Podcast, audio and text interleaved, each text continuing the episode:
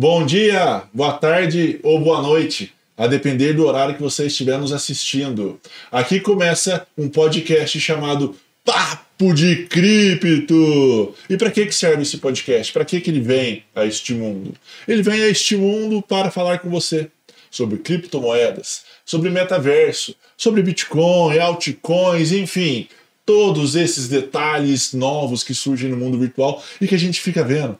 Você olha todo dia no mundo e fala assim: nossa, NFT, ó, terreno vendido por milhões de reais no metaverso. E todo mundo fica olhando e falando: what the f... Não é? Eu também falo isso. Então é justamente para isso. O podcast vai ser isso. Vai ser um papo descontraído, com convidados ou sem convidados, falando sobre esse universo. Fechou, galera? Então espero que vocês gostem desse nosso papo de cripto. Me chamo Marcelo Canhani, sou investidor há muito tempo. Comecei a investir mais quando o Bitcoin foi criado, para te falar a verdade. Comecei a investir mais ou menos em 2009. Nem sabia que existia o Bitcoin. Comecei a investir com ações, essas coisas, e o Bitcoin passou pela minha vida. Ele chegou na minha vida mais ou menos em 2015, 2016, quando eu ouvi falar sobre ele efetivamente e comecei a ver a possibilidade de como minerar o Bitcoin. Nem sabia o que era Bitcoin, mas sabia que tinha a possibilidade de minerá-lo.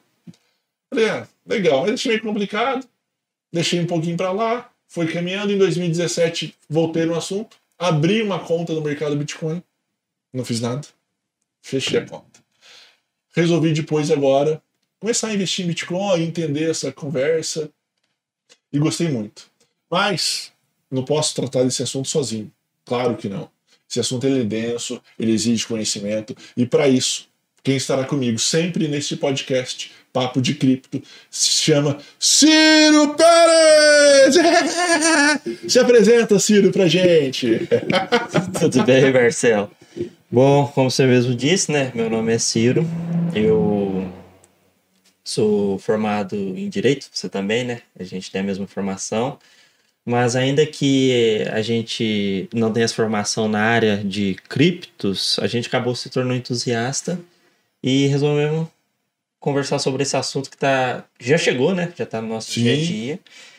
E a minha história com, com o Bitcoin começou lá em 2016, foi quando eu ouvi falar, mas na época eu não dei importância, estava ocupado com outras coisas da faculdade. Depois eu retornei nele em 2018 e aí depois não saí mais.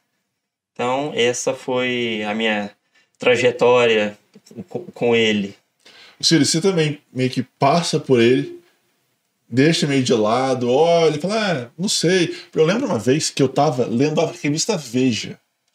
Eu lembro que eu tava vendo a revista Veja, a revista Veja já tava falando assim: ah, mudou um negócio no Bitcoin e tal, porque não estava dando muito certo, não sei o que que era. Vou ser bem sincero, é uma reportagem antiga. Uhum. Eu falei assim, nossa, seria interessante arriscar um dinheirinho nesse negócio, né?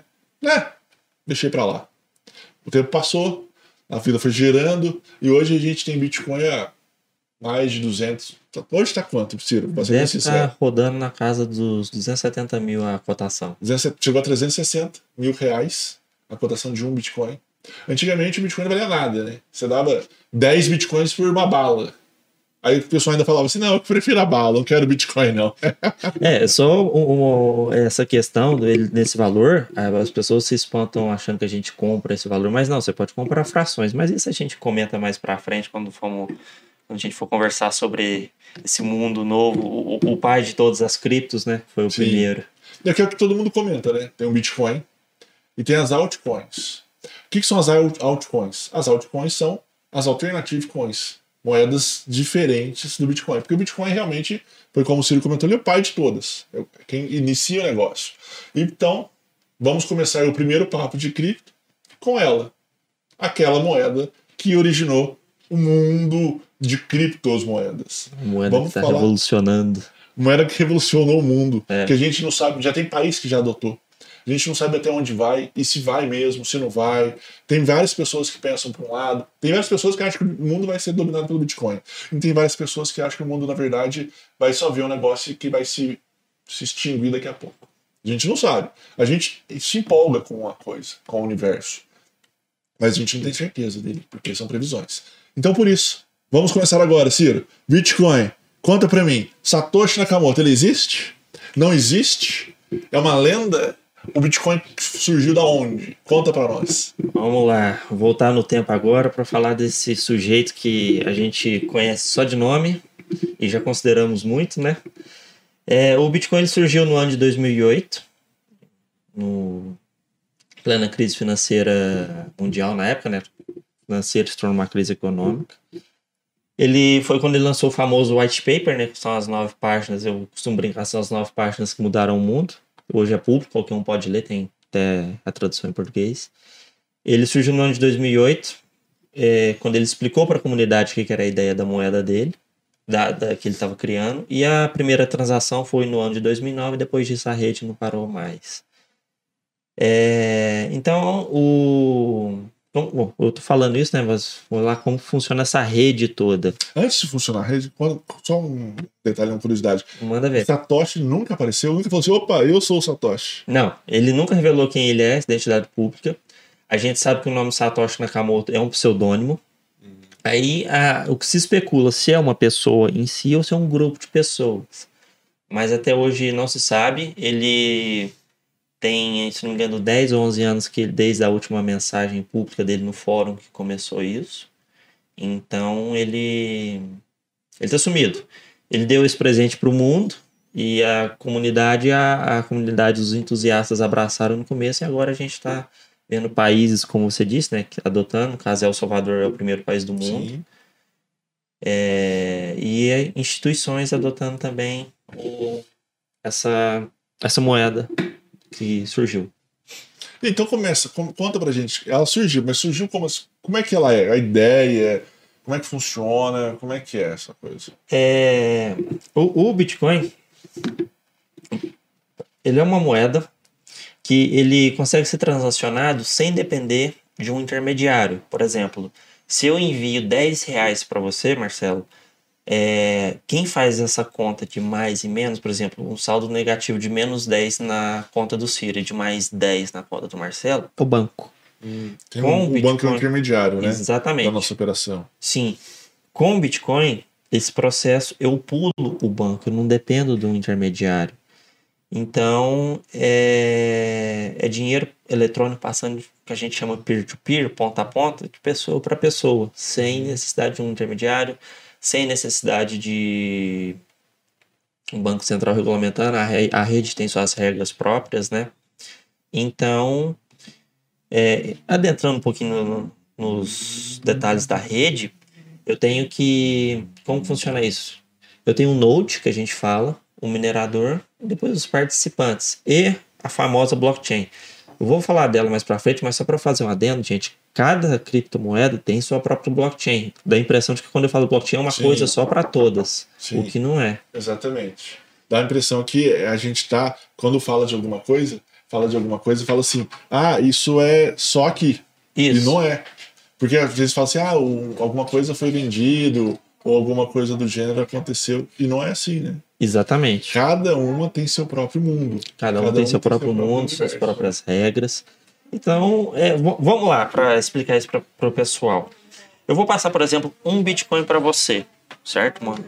O que, que vai acontecer? Eu pego meu celular, entro na, na carteira que está armazenada a moeda e coloco lá a transferência. Quem vai realizar essa transferência, vai validar ela, vai ser o minerador. Então, ele vai fazer o processo de envio da moeda para você. Com, com isso, eu pago uma taxa para ele fazer esse processo e manter a rede segura. Depois eu tenho o famoso Node, que é o, ele audita a rede fala assim, não, a rede não tem fraude, é, as transações são válidas. Então, quando eu envio essa moeda para você, é, registro, é, é, feito um registro de carimbo e tempo, que é lançado na blockchain. Então, uhum. A blockchain é o suporte onde o Bitcoin transaciona. Os Bitcoins nunca saíram da blockchain, eles estão lá, passando de um endereço para o outro. E aí, é... essa é a forma que eu envio. Uhum. E depois eu tenho, é, como ele atinge um valor alto, o custo nas transações na blockchain em si, a gente fala transação on-chain, muito caro. Foram surgido e surgiu uma outra camada de rede, que é a Lightning, que é onde eu pago menos de centavos para fazer uma transação. Dá para pagar o cafezinho com Bitcoin, o seu chopp, sua cerveja. Hoje em dia, Na verdade, é como se tivesse a blockchain aqui e aí criasse uma nova rede paralela aqui correndo como a Lightning. Exato. E aí nessa rede paralela, ela vai transacionando. Então, por exemplo, saiu um, um Bitcoin daqui. Aí vai transacionando aqui, transacionando aqui, aí volta um Bitcoin para blockchain. Isso. Então, mais ou menos a Lightning, essa rede paralela, então não, não cria-se um novo Bitcoin. O Bitcoin ele continua aqui, só que na verdade ele sai aqui, ele nem sai, ele só vem para cá, aí transaciona esse Bitcoin aqui e volta com o novo dono. Isso. É, ele muda de endereço que a gente É, fala. basicamente isso. Então, não, é, não é. Porque na verdade, a, história do Bitcoin ela é interessante porque ela é peer-to-peer, Exato. ponto a ponto, ela, ela corta o intermediário, e ela tem um outro ponto que é muito legal, tem dois outros pontos muito interessantes e basilares dela, né? Que ela é não precisa de autonomia.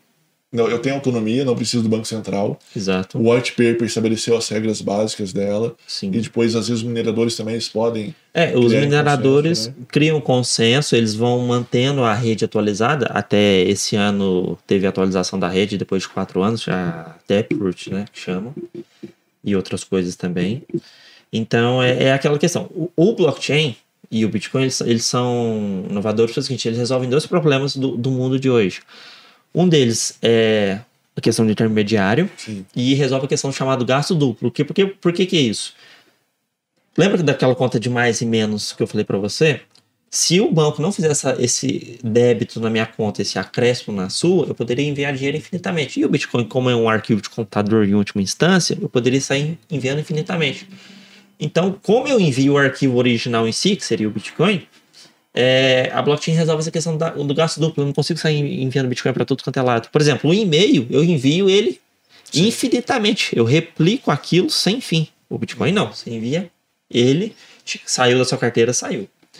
Então é, é, é essa são os dois grandes Eu mais um fenômenos que que eu eles resolvem comentando. e além de ser transação global. Eu É. não dependo, é, por exemplo, de um intermediário. Por exemplo, El Salvador, até falando de questão de adoção de país, é, muitos, muitos, muitos salvadorenhos moram nos Estados Unidos e fazem remessa de dinheiro para o país. Então eles pagavam taxas absurdas para essas empresas que faziam remessa, tipo a é, Western Union, que é uma conhecida localmente. Com isso, quando eles resolveram fazer a moeda de curso, for, de tornar o Bitcoin moeda de curso forçado, pula o Western, eu envio dinheiro do, do- da família para família. Então a, a minha despesa com taxa bancária cai muito. Sim. Aí você paga só a transação pelo minerador. Que é a Exatamente. transação.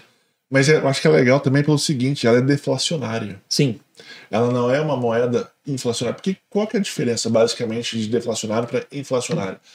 Os países, eles têm autonomia hoje para imprimir dinheiro na quantidade que eles entenderem melhor. Então, se o Brasil quiser imprimir um quadrilhão de dinheiro, de reais, não sei como é que funcionaria, mas ele consegue imprimir. consegue imprimir. Você vai, Bota lá você vai lá no. Banco Central, É. digita, quero isso aqui de dinheiro, pum. É, aí eles Cria seu dinheiro. E cria seu dinheiro, sai da casa da moeda, ou então sai virtualmente mesmo. Exato. O Bitcoin não. O Bitcoin tem um número certo de moedas. E depois desse número, acabou-se. Não vai existir mais Bitcoins sendo produzidos. Isso faz com que, na verdade, porque o que acontece? Quando eu vou emitindo dinheiro, isso faz com que eu tenha, as pessoas tenham um poder aquisitivo maior. Tendo poder aquisitivo maior, elas conseguem comprar mais coisas. Quando elas conseguem comprar mais coisas e essas coisas são finitas, elas vão se acabando no mercado, encarece o preço delas. Então isso basicamente é um é um efeito da inflação, que é a perda do seu direito, do seu dinheiro ou do seu poder de compra. O Bitcoin não tem isso. Ele não vai ter um número maior do que ele já vai se produzir, que a gente vai comentar até daqui a pouquinho. Então a tendência é que ele sempre se valorize, ou que ele não sempre, mas ele vá numa crescente. Ele pode oscilar, mas a tendência em sendo adotado, em caminhando nisso, é que ele suba. O difícil, e aí que a gente sempre comenta da dificuldade de ele ser regulamentado ou aceito pelos países, é que você vai tirar um grande poder do presidente do seu país e de todo, todos os políticos. Porque nada tão bom quanto gerar moeda para poder fazer o que você bem entender. E o Bitcoin não te permite isso. É, exatamente. Ele, ele não consegue ser censurado. É, o único jeito de eu censurar ele, por exemplo, seria eu desligar a internet de um país para ela não ser transacionada naquele país. Mas quem vai fazer isso hoje? Sim. Ninguém. Ninguém vai fazer. Então vamos lá. Hoje, na verdade, hoje não. A, a tendência é que tenha 21 milhões de bitcoins, correto? Isso, é o último. Não vai passar. o- o- a oferta de Bitcoin não vai passar de 21 milhões. É isso. É 21 até 2140. Então, ou seja, vai sendo produzido Por que que acontece? A cada 10. Vamos lá. Só para facilitar nesse. A cada, o, o blockchain, a cada 10 minutos, ele. Se, vamos só para facilitar, ele se fecha e abre um outro blockchain. Exatamente. E ele pega um- um uma cauda do anterior e cria um novo blockchain com as informações para criando esse histórico de transações. Isso. No começo do Bitcoin, a cada 10 minutos, fechava o blockchain e emitia-se, criava-se 50 Bitcoins. Que é a mineração. É a recompensa que o minerador ganha para fazer a rede funcionar. Exatamente. Então, 50. Imagina, galera, 50 Bitcoins a cada 10 minutos. Pum, sim. Hoje o negócio vale 270 mil. Imagina, é uma grana, hein? A cada 10 minutos. O minerador tá trabalhando lá com os computadores dele, fazendo os algoritmos, tá lá. 10 minutos, aí divide, papá, beleza. A cada 4 anos, cai esse valor em 50%, não é isso? Isso, a recompensa é diminuída pela metade. Então começou em 50, passou para 25, 12,5. E esse ano tá em 6,12,5 12,5 dividido por 2 dá 6,25. 6,25. 6,25. Então, 6,25. essa é a recompensa do minerador. Ou seja, mesmo que ele ganhe numericamente menos bitcoins do, do que alguns anos atrás, como a cotação hoje está disparada, ele ah, financeiramente ele ganha mais dinheiro. Sim, porque antigamente, por exemplo, tava centavos o Bitcoin. Então você ganhava 50 Bitcoins, não servia para nada quase. É. Era mais um projeto que você acreditava, não era necessariamente por lucro ali naquele momento, talvez, porque você nem tinha tanto lucro. E também era fácil minerar, né? Era fácil, um computador simples, você fazia a mineração. Então, hoje não. Hoje você tem o que a gente chama de fazendas de mineração, que são gigantes. Sim. Então, o pessoal investiu muito dinheiro, por exemplo, são salas e salas, corredores e corredores com as, as mineradoras trabalhando. E o consumo de energia elétrica é grande, então você tem que fazer as contas de como vai ficar isso. É, um grande ponto que sempre a gente comenta sobre o Bitcoin é real- realmente esse lado ambiental dele. Mas a gente vai depois conversar, talvez não hoje, mas no decorrer dos podcasts, sobre esse lado ambiental que o Bitcoin, a economia é muito inteligente nesse aspecto. Então, se o Bitcoin ele está muito alto, está gastando muita energia e não está valendo a pena, as máquinas começam a ser meio que desligadas. E aí, ao, ao mesmo tempo, isso começa a diminuir o preço. Entende? E aí diminui o custo de energia. Então, quanto mais energia se gasta, em tese, mais o Bitcoin tem que estar caro também.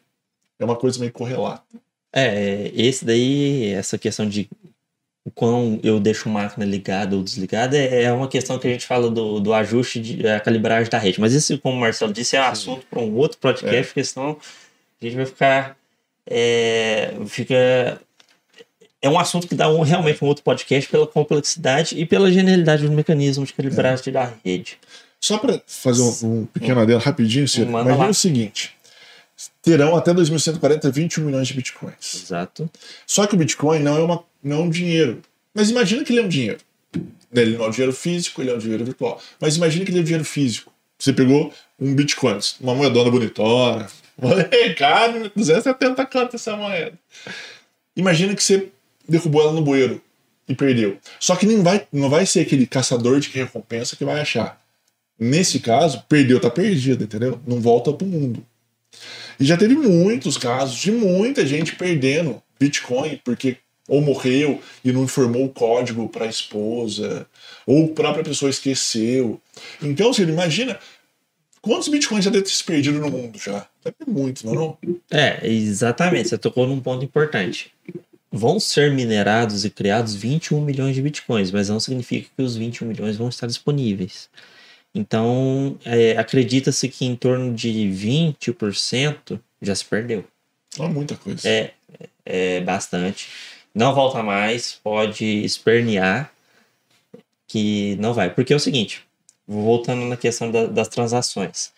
Quando eu envio bitcoins, eu tenho um endereço público de, de recepção. É, o jeito mais fácil de você visualizar esse endereço, pensa na chave Pix aleatória, que é aquele número alfanumérico Gigante, né? gigante. Os endereços do Bitcoin são da mesma forma. O endereço público e a chave privada, que é a senha, é, na me- é no mesmo sentido. Se eu perder essa chave privada, sinto muito, você perdeu seus bitcoins. Porque é o seguinte, eu não posso. Porque se um terceiro é, entra no- no- na minha carteira sem saber a minha chave privada, significa que eu tive uma fraude na rede. E se eu tenho uma fraude na rede, a rede deixa de ter toda a credibilidade que ela tem. Então, é. Perdeu a chave privada, perdeu seus bitcoins. Pode espernear que não tem volta. Porque é importante dizer realmente isso que o Ciro comentou. Antes, só o outro adendo, Sim. a gente volta para isso. A rede, ela tem que ser segura. Os mineradores não vão criar uma fraude para roubar ninguém, porque na hora que alguém descobrir, e tem milhões de mineradores, todo mundo olhando aquele negócio, na hora que descobrir uma fraude, o Bitcoin que vale 270 mil vai valer nada. Quer dizer, você vai ter que pagar para alguém receber teu Bitcoin, entendeu? Toma aqui 10 anos para você levar meu Bitcoin. Então, a, a confiança na rede é um fator primordial para que o Bitcoin tenha esse valor que tem hoje. É, exatamente. A rede foi feita para incentivar a, a honestidade na, nas transações, porque o, o, blockchain qualquer um pode entrar e auditar. É, a transparência é muito grande. Então, é, foi feito para a rede ter um incentivo de uma tela honesta, as regras se manterem a mesma, evitar fraude. Porque para mim fazer uma fraude na rede do Bitcoin, nossa, tem que ter um. A gente fala de poder computacional enorme, é o famoso ataque de 51%. Sim. Então, quem consegue fazer isso hoje? Ninguém, porque a rede é tão bem dividida o poder computacional que que eu não faço uma fraude. Então, para mim e nem convém fazer, senão eu acabaria Sim. com incentivo e com o que que a rede representa, porque por exemplo, como você disse, tem essa impressão de dinheiro que os governos fazem que acaba com o poder de compra da moeda, né? O, a título de curiosidade, desde quando o real foi criado, ele perdeu 85% do poder de compra. Ou seja, se eu voltar no tempo com 100 reais hoje, lá em 1994, vai valer só 15. Sim. Então, por isso que você vai, você vai no mercado, você tem essas coisas tão caras, então, o que aconteceu? A inflação monetária, o dinheiro tem tanto dinheiro que o dinheiro perdeu o valor em si. Por aquilo que parece, a gente está vivendo esse excesso é. de dinheiro. Porque, na verdade, é um excesso de dinheiro no mercado com uma crise de produção. Uma coisa aliada à outra. A, a Covid ela fez com que as fábricas se fechassem, diminuísse a quantidade de funcionários. E eu não vou entrar aqui naquele mecanismo de será que não foi de propósito? Vamos imaginar só um, um lado mais limpo do negócio. Sim, sim. As fábricas diminuíram a produção, o governo aumentou é, a quantidade de dinheiro no mercado, as pessoas tiveram a possibilidade de compra, aumentou-se o preço. Perdemos dinheiro, digamos assim. Então, os seus 100 reais realmente. E realmente é verdade, né? É, Se você pega 100 reais que você comprava uma penca de coisa em 94, hoje você compra duas Coca-Cola. É, é, exato, duas Coca-Cola. E olha lá. Porque você quase cai de costa quando você vai no supermercado com o preço das coisas. Então, o, o Bitcoin resolve esse problema. Ele tá, tem uma reserva de valor muito grande. É, e aí. E onde que você pode comprar, Ciro, Bitcoin? Você imagina, compra. Pode falar. Não, é, imagina que você fala assim, cara, quero comprar Bitcoin. Onde você compra? Você, você compra. Você, aonde? aonde? Diabo que eu acho essa coisa. É. Né? Diabo lugar que eu acho isso. É, você pode, você compra nas corretoras, que é semelhante a uma casa de câmbio, né? Então você abre a sua conta, deposita e faz a compra lá. É, qual, é, é importante conhecer a rede e a tecnologia em si antes de antes de fazer a compra. Porque é o seguinte, quando você faz a compra e deixa na corretora, é, aí é aquela quem está em posse do Bitcoin não é você, é a corretora. Se a corretora sofrer um ataque, esse ataque pode é, levar os seus bitcoins. Então, o que, que a, a famosa frase na comunidade é not your keys, not your bitcoins. Sem sua chave, sem seus bitcoins.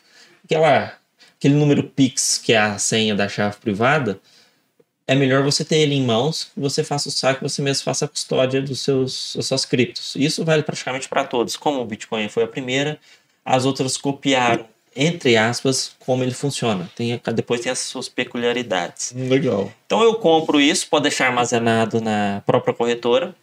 Eu posso guardar debaixo do colchão, né? Literalmente, porque eu tenho as famosas carteiras de papel. Então. Como é que é a carteira de papel? Ela tem dois.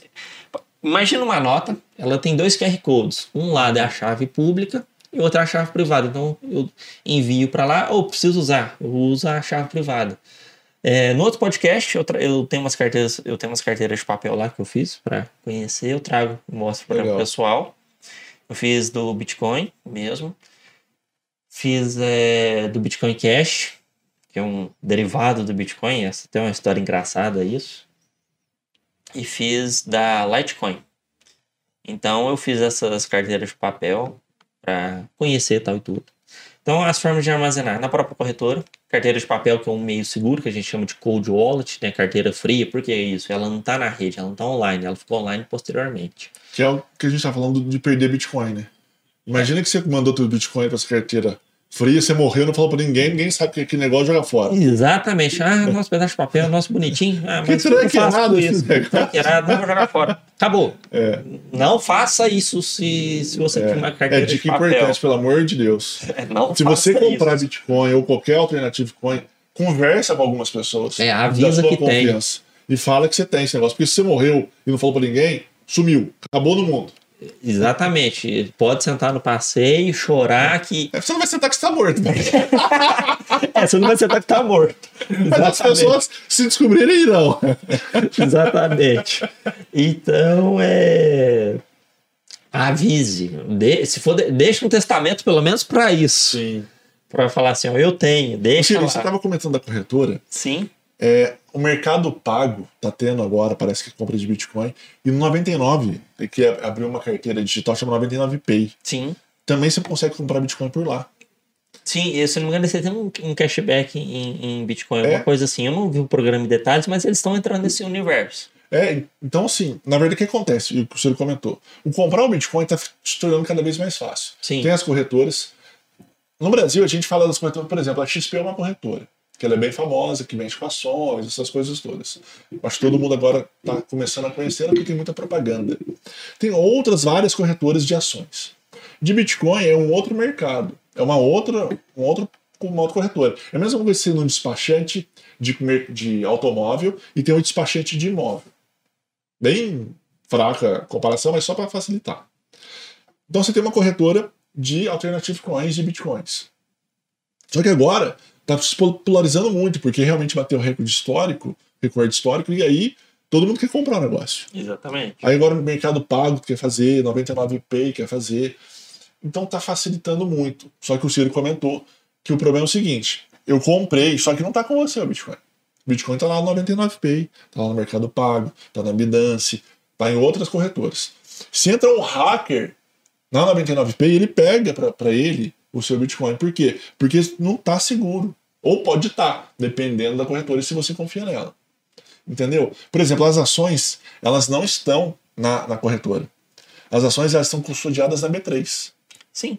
É, e... A corretora é só, só aparece lá as ações que você tem. Mas se a, se a corretora sofrer um ataque hacker, não tem problema. A B3 é que não pode sofrer. É, a B3 sofreu. Ela já tá no tempo das vacas magras, né? Aqui é. couro, porque colocaram a vaquinha magra lá. Se sofrer é. um ataque, aí piora tudo. Aí foi para baixo é. mesmo. É. E aí você tem que tomar cuidado com as suas criptomoedas por causa disso.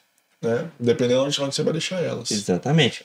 A mais segura é a carteira offline, justamente. Sim. Depois eu posso armazenar em aplicativos do celular, são carteiras próprias. E aí também vale o aviso. Há carteiras para celular que você tem que ver se a carteira você mesmo faz a custódia. Você tem a posse das chaves privadas, porque tem carteiras que é aplicativo de celular, mas a chave privada não está na sua posse. Então você tem que ver esses detalhes. E depois eu tenho uma outra modalidade de carteira offline, né? Tem carteira em navegador também, mas é, é perigoso deixar. Tipo a MetaMask, você fala? Isso, isso, ela mesmo. Tem outras. Então eu tenho outras carteiras sem ser de papel. Eu tenho umas que se assemelham a um pendrive, também são carteiras offline. É, as mais famosas são a Ledger e a Trezor. Elas armazenam também. Eu nunca usei, mas eu conheço. Eu já vi por foto tal, e tudo. Uhum. Mas a, essas são as formas mais, mais fáceis de se armazenar. Então, se você comprou, se você quer deixar na, na corretora, é uma liberdade sua que você tem para uhum. deixar lá. vamos ser o risco. Se você comprou 100 reais, calma teu coração, né? É, é 100 reais se você perder. É pouco, é. é. um valor pequeno, talvez a corretora até reponha. É, é e, e, por que, que a gente fala isso da corretora? Porque vira e mexe, tem corretoras que sofrem ataque e perdem milhões e milhões de, de, Não só de bitcoins, é. outros criptos também. É o seguinte: aonde está o dinheiro, está o bandido, digamos assim. Aonde está o dinheiro? Tá a galera que quer o dinheiro. Se você tem. Se a corretora tá com milhões de, de criptomoedas e elas estão se valorizando demais, a galera cresce o olho e quer pegar para eles. É, exatamente. Entendeu? Basicamente é isso. Igual um cofre num banco. Vai ter bandido que vai querer roubar aquele cofre no banco. Por quê? Porque lá tá a grana. Só que, claro, quanto mais intrincado é o sistema, mais difícil é ser roubado. Mas não quer dizer que é impossível. E aí você pergunta, fala assim, ah, mas então vale a pena deixar o dinheiro na corretora? Depende, calma seu coração. Foi o que eu comentei. Se tiver pouco dinheiro, deixa lá. Porque toda vez que você tira o dinheiro e leva para uma carteira virtual, você, uma carteira sua, você paga uma taxinha. É, a taxa do minerador. A taxa, então você não precisa ficar pagando essa taxa. Espere, juntou uma grana maior, sei lá, quanto, se você acha uns 4, 5 mil, 10 mil. Ah, esses valores é. Depende muito da própria Depende, pessoa. né? depende da própria pessoa. Por exemplo, 100 reais que você falou é um valor baixo. De início, antes de eu. Vamos supor, eu compro para não perder a, a oportunidade. Depois eu falo assim, ah, depois eu vou ver como é que eu saco isso. Então, 100 reais, um valor baixo. Tudo bem. Vale a pena você testar. Vamos supor, tem gente que às vezes. É, teste as carteiras, compre um- um- uma certa quantidade de bitcoins para você testar a rede e as carteiras, para ver suas impressões da A rede. gente vai trazer também no podcast outros dias, conversa sobre a carteira É. mais detalhada e tal. Os outros convidados para É, conversar sobre exatamente. isso, suas experiências, é verdade. E aí, é, compre 100 reais, por exemplo, 500 reais já incomoda. Vamos supor, você. Ah, 500 reais me incomoda deixar na corretora já. Vou pagar minerador, vou pôr numa carteira offline e tal, tudo. É, ou numa carteira online Sim. mesmo no celular. Mas você tendo acesso à chave privada, Uhum. é, tá seguro. Então, veja onde vai armazenar. Sim. a- É, eu falo pra o coração, não é que eu tô não me importando com o seu dinheiro, nem nada do gênero, não. É o seguinte, porque às vezes a gente fica tão preocupado com as coisas. Sim. Nossa, vão, vão ter um ataque hacker, vai ter isso, vai ter aquilo. E não, não é tão fácil assim também ter, tá? É, o, o lugar para o É. ataque hacker acontecer, ele tem que ser um lugar que o hacker sabe que é o seguinte, que o- porque o ataque hacker, ele também tem seus custos, né? Sim. Então, por exemplo, para mim atacar uma rede, o que eu vou receber atacando ela tem que cobrir os meus custos e vamos dizer assim, tem que ter o lucro. É. Hum, Então não é qualquer corretora que vai sofrer um ataque, mas é, essa semana mesmo, acho que teve duas que sofreram ataques. Então você tem que ver qual corretora você está mexendo também. Sim. Porque não é uma necessariamente consegue infinidade. sofrer o ataque no Bitcoin, né? Às vezes pega outra cripto também. Exatamente. Pega uma outra cripto. Uma portinha, abriu uma portinha lá, o cara meteu a mão. O que ele pegou lá dentro, ele trouxe, digamos assim, sabe? Abriu um cofre, ele pegou, puxou a mão. Às vezes tem uma joia, às vezes é um ouro, às vezes é um dinheiro, às vezes é um peixe morto. Peixe morto. Peixe morto não tem, não. Não, peixe morto Às vezes tem, não. Escrito. Vai, vai que é um NFT de peixe morto, né? Exatamente. E aí é, é. Outro detalhe, até falando onde armazenar, é. das carteiras frias, carteiras, as hot wallets, que, que é o termo em, em inglês, é, você, algumas corretoras têm a possibilidade de fazer o famoso stake, né? Você deixa lá e é como se eu, para ser sincero, eu não conheço tão em detalhes a parte do stake, que eu, te- eu, eu estudei um pouco, mas não tão aprofundado.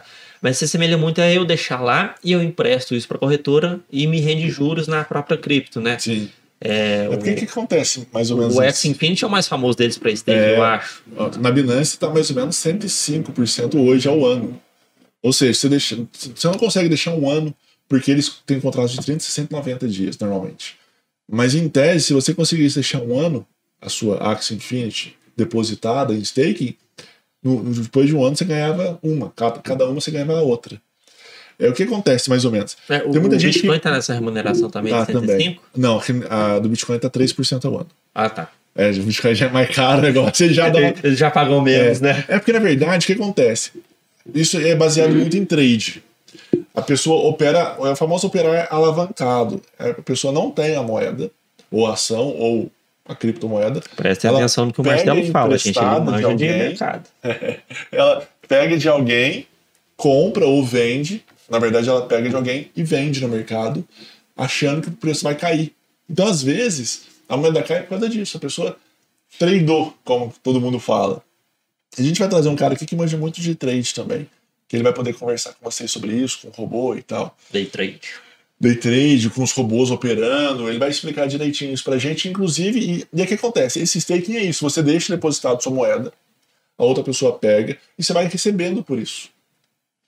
Esse é o famoso stake. Então, às vezes, você fala assim: ah, eu vou tirar meu dinheiro e colocar na carteira. Às vezes, vale a pena você deixar em stake parte do dinheiro para render os jurinhos, como se fosse a poupança. Lá tem a poupança também, que é o pool, e tem o stake. O pool é mais flexível. O pool você coloca e tira a hora que você quiser. E o stake, às vezes, você está meio limitado por um tempo. Né? Então, é, são coisas muito interessantes. É um universo muito novo, um negócio que está surgindo a cada dia. Né? Exatamente.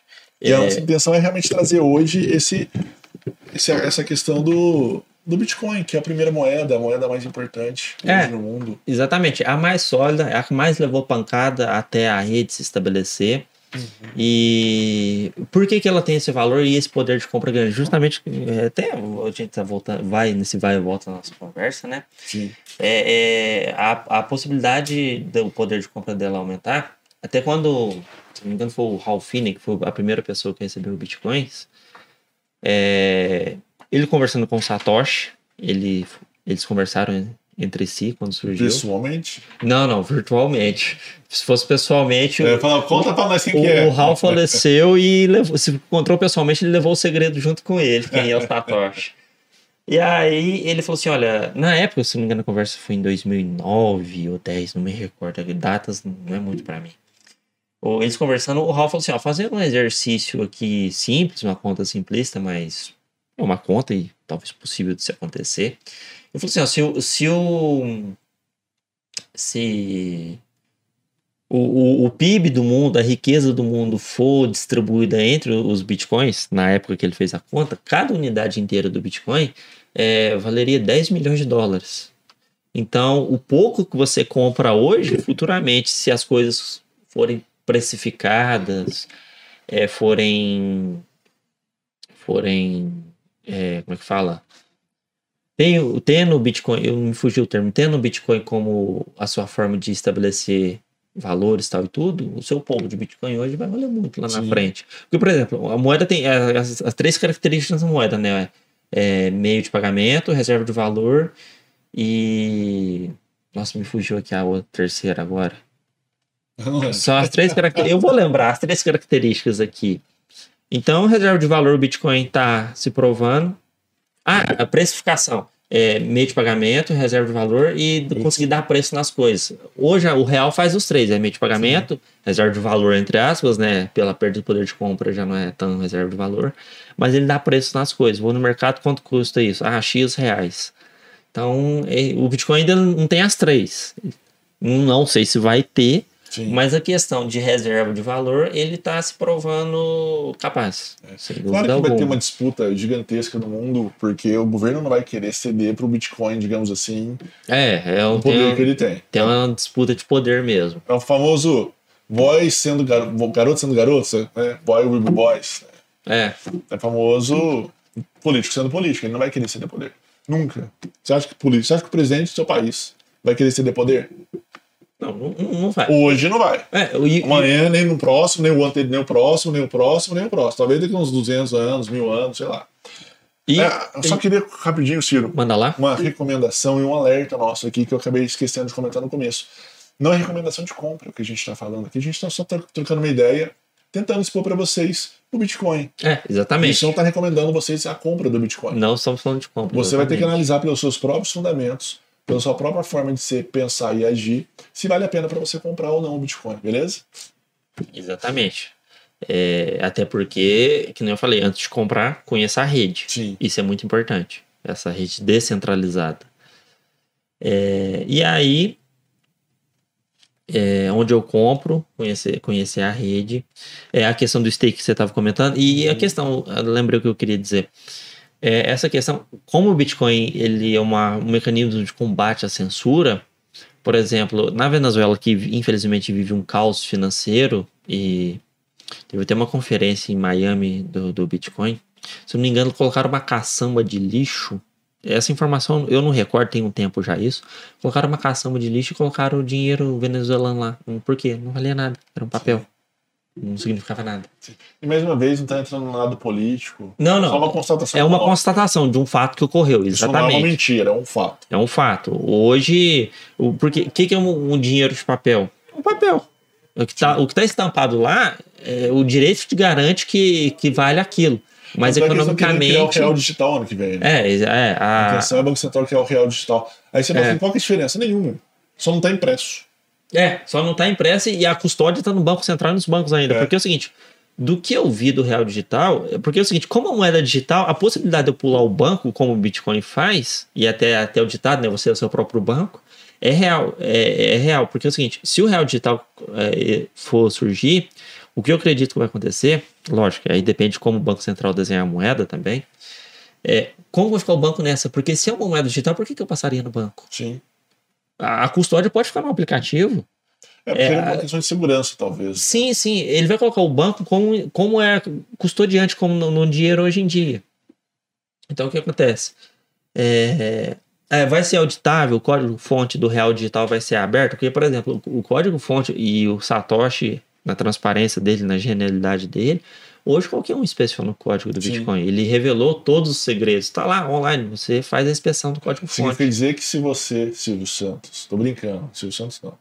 Se você, qualquer um, fizer essa transação e o código for aberto, eu consigo saber. É, a blockchain você vê a transação e inspeciona o código da rede. Então é. Ah, ah, é, quem quer dinheiro? É, eu pensei quem- quem nele, quer entendeu? Não tem dinheiro. como fugir dele. É, a fra... é uma das figuras de dinheiro no Brasil, né, ao longo dos tempos. E aí, é, o código-fonte é transparente, eu consigo ver isso. Aí fica a questão: a, a, a sigla para moedas fiduciárias digitais, né, CDBC, é Central, Central Bank Dig- Digital Currency. Ela vai ser, a minha pronúncia não é das melhores, ela vai ser auditável, como vai funcionar? Porque a China já tem a sua CDBC, Sim. a China já tem. Já. Então, alguns países são até receosos como vai funcionar isso, porque a questão chinesa é um pouco complicada. O país não é muito transparente em questões de. de por exemplo, às vezes eu saber a história de uma empresa tal e tudo, deve ter a briga da Huawei com questão do 5G, incomoda, mas esse é outro assunto. Então a questão é a seguinte: a, a CDBC chinesa vai ser transparente? É, ela vai ser programável? Eu vou ter um tempo de validade do Sim. dinheiro? Porque se é digital, eu posso programar, o dinheiro vai expirar tal dia se eu não gastar. Pô, mas se o dinheiro é meu, é propriedade minha, É. por que que expiraria, né? Então, é... seus bitcoins não vão sumir, a não ser que você perca a sua chave privada. O real digital, o Banco Central falou que vem o ano que vem. Surpresas, vamos ver o que, que vai ser. É, vamos ver como é que vai funcionar, O- né? Sim, sim, o Pix, até o, o Fernando Urch, né, que é dessa comunidade de cripto e do mundo dos investimentos, ele falou uma coisa, uma coisa muito certa. a- o Pix é um embrião do real digital, né? Uhum. Aí vamos ver o que, que vai vir aí. Mas surpresas pro ano que vem, que tá Sim. logo ali. Então. é, Outras questões interessantes da, da rede do Satoshi, quando ele criou isso. Como eu não tenho algo centralizado, não tenho um governo central, mas como funciona? Qual é a filosofia por trás da rede? Então, se a gente for. Você pensa o Bitcoin é uma moeda, mas depois você vai estudando, você vai vendo tem mais coisas para trás é uma rede que funciona de uma forma anárquica, mas não naquela anarquia no sentido de caos. Muito pelo contrário, tem ordem. A rede tem suas regras, tem a Sim. governança de todos. Quem pode participar da rede? Qualquer um. Posso rodar. rodar, rodar. posso, posso rodar um node em casa para eu mesmo auditar a rede? Posso. É aberta a todos, super democrático, participa quem quer. Não gosta, não, não participe, tudo bem, você tem essa liberdade. E aí eu mesmo pus um Node para rodar um dia em casa para ver como funcionava. Hoje já não, eu já eu desliguei até ele para não deixar rodando o dia todo, senão ele gasta muita energia. Você ganhou Mas- dinheiro com isso? Não, não, o Node não. Vamos lá, a diferença. O minerador ganha dinheiro, porque o que faz a transação, por exemplo, eu envio um Bitcoin pro Marcelo, o minerador paga a taxa dele, ele vai lá e envia o Bitcoin pro Marcelo. O Node é o auditor, ele fiscaliza essa rede. Por que, que, ele, o que, que ele ganha? Não, ele não ganha nada. Então, por que, que ele fiscaliza? Para ver se as regras da rede estão sendo cumpridas, se não tem fraude. Às vezes até um minerador fazendo papel de novo também. Ne- Normalmente todo minerador já é Node, mas nem todo Node é minerador. É, então hoje, como que fala? É, ser minerador Você vai gastar muito dinheiro. Seu Node, você rodar seu Node para você transacionar, para você plugar sua carteira no seu Node Uhum. e ter a sua segurança de rede, é... tem gente que faz isso. Uhum. Inclusive, até lá, voltando no caminho para El Salvador, El Salvador começou a usar Bitcoin num- pelo fato do, do dó- É porque é o seguinte, El Salvador tem, tinha uma moeda corrente antes do Bitcoin, que era o dólar. Então a economia era dolarizada. Então o que acontecia? Como o país era pobre, ficava a depender da, da economia americana para rodar, o que acontecia nos Estados Unidos e o que acontecia no dólar refletia lá. Uhum. Então começou numa comunidade é, em El Salvador, numa, numa praia, fizeram. Começaram a usar Bitcoin. E aí foi se espalhando, independente de ser moeda de curso legal no país. Aí depois se tornou moeda de curso legal. O próprio governo de El Salvador agora já comprou bitcoins, Sim. primeiro país do mundo que tem. É, e a gente Bitcoins. pode pensar que é um país, gente. Pode ser um país pequenininho, mas já é. É o primeiro. país. É o primeiro, exatamente. Pode ser que seja um, ou dois, ou dez que venha adotar. a MicroStrategy do Michael Saylor, né? A empresa que mais tem bitcoins no mundo. O Michael Saylor compra. Entendi. Você abre lá as notícias do mundo cripto, né? O que acontece? Michael Saylor comprou não sei quantos mil bitcoins. Ele tem mais de 120 mil em posse da empresa hoje. É, muita coisa. É muita coisa. Então é. é, ele não parou. Ele disse que não vai parar de comprar.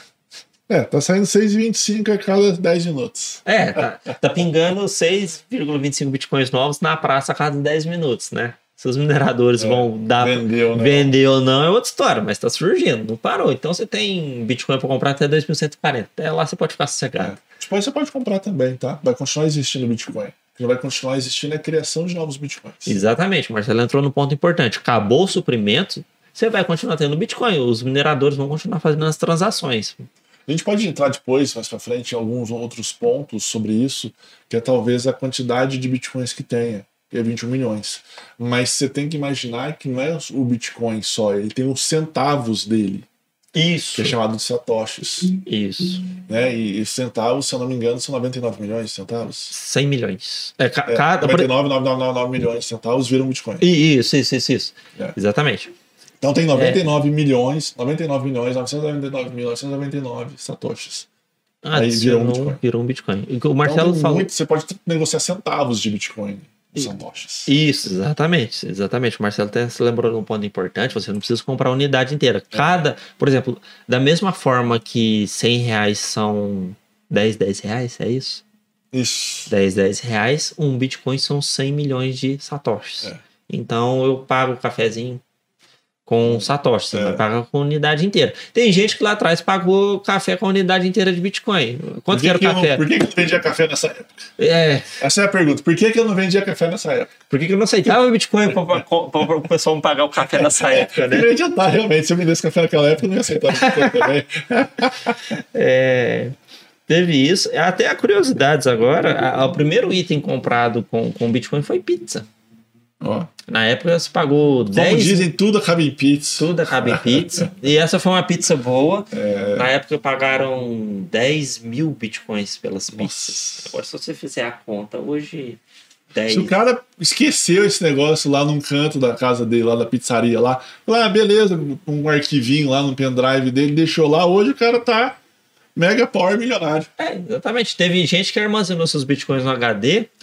Aí, né, foi fazer trocar de computador, jogou o HD fora com os bitcoins. Perdeu. Por isso a gente fala, dos 20 milhões que surgirão ao longo de todo o período, muitos se perderam. Sim, é, 21 milhões é o que vai ser criado. Não significa, É. os, recordando, não vai ser os que vão ser disponíveis. É, porque vai ter muitos perdidos no mundo. Exatamente. Não, maravilha. Maravilha. Show mais alguma coisa, Ciro?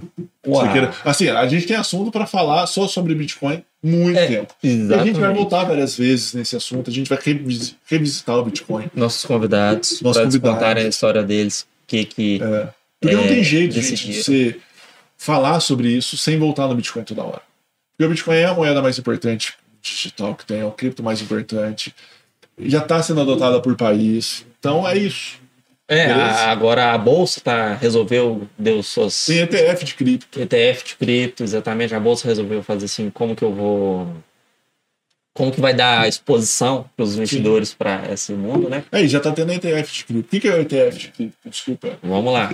É basicamente é um bem simplista, é alguém comprando criptomoeda e replicando essa criptomoeda, aí deposita ela numa, numa conta, Sim. numa carteira, deposita numa carteira essa criptomoeda e aí vende ela aqui no Brasil por ETF. E aí você compra, chama Hash 11, tem vários.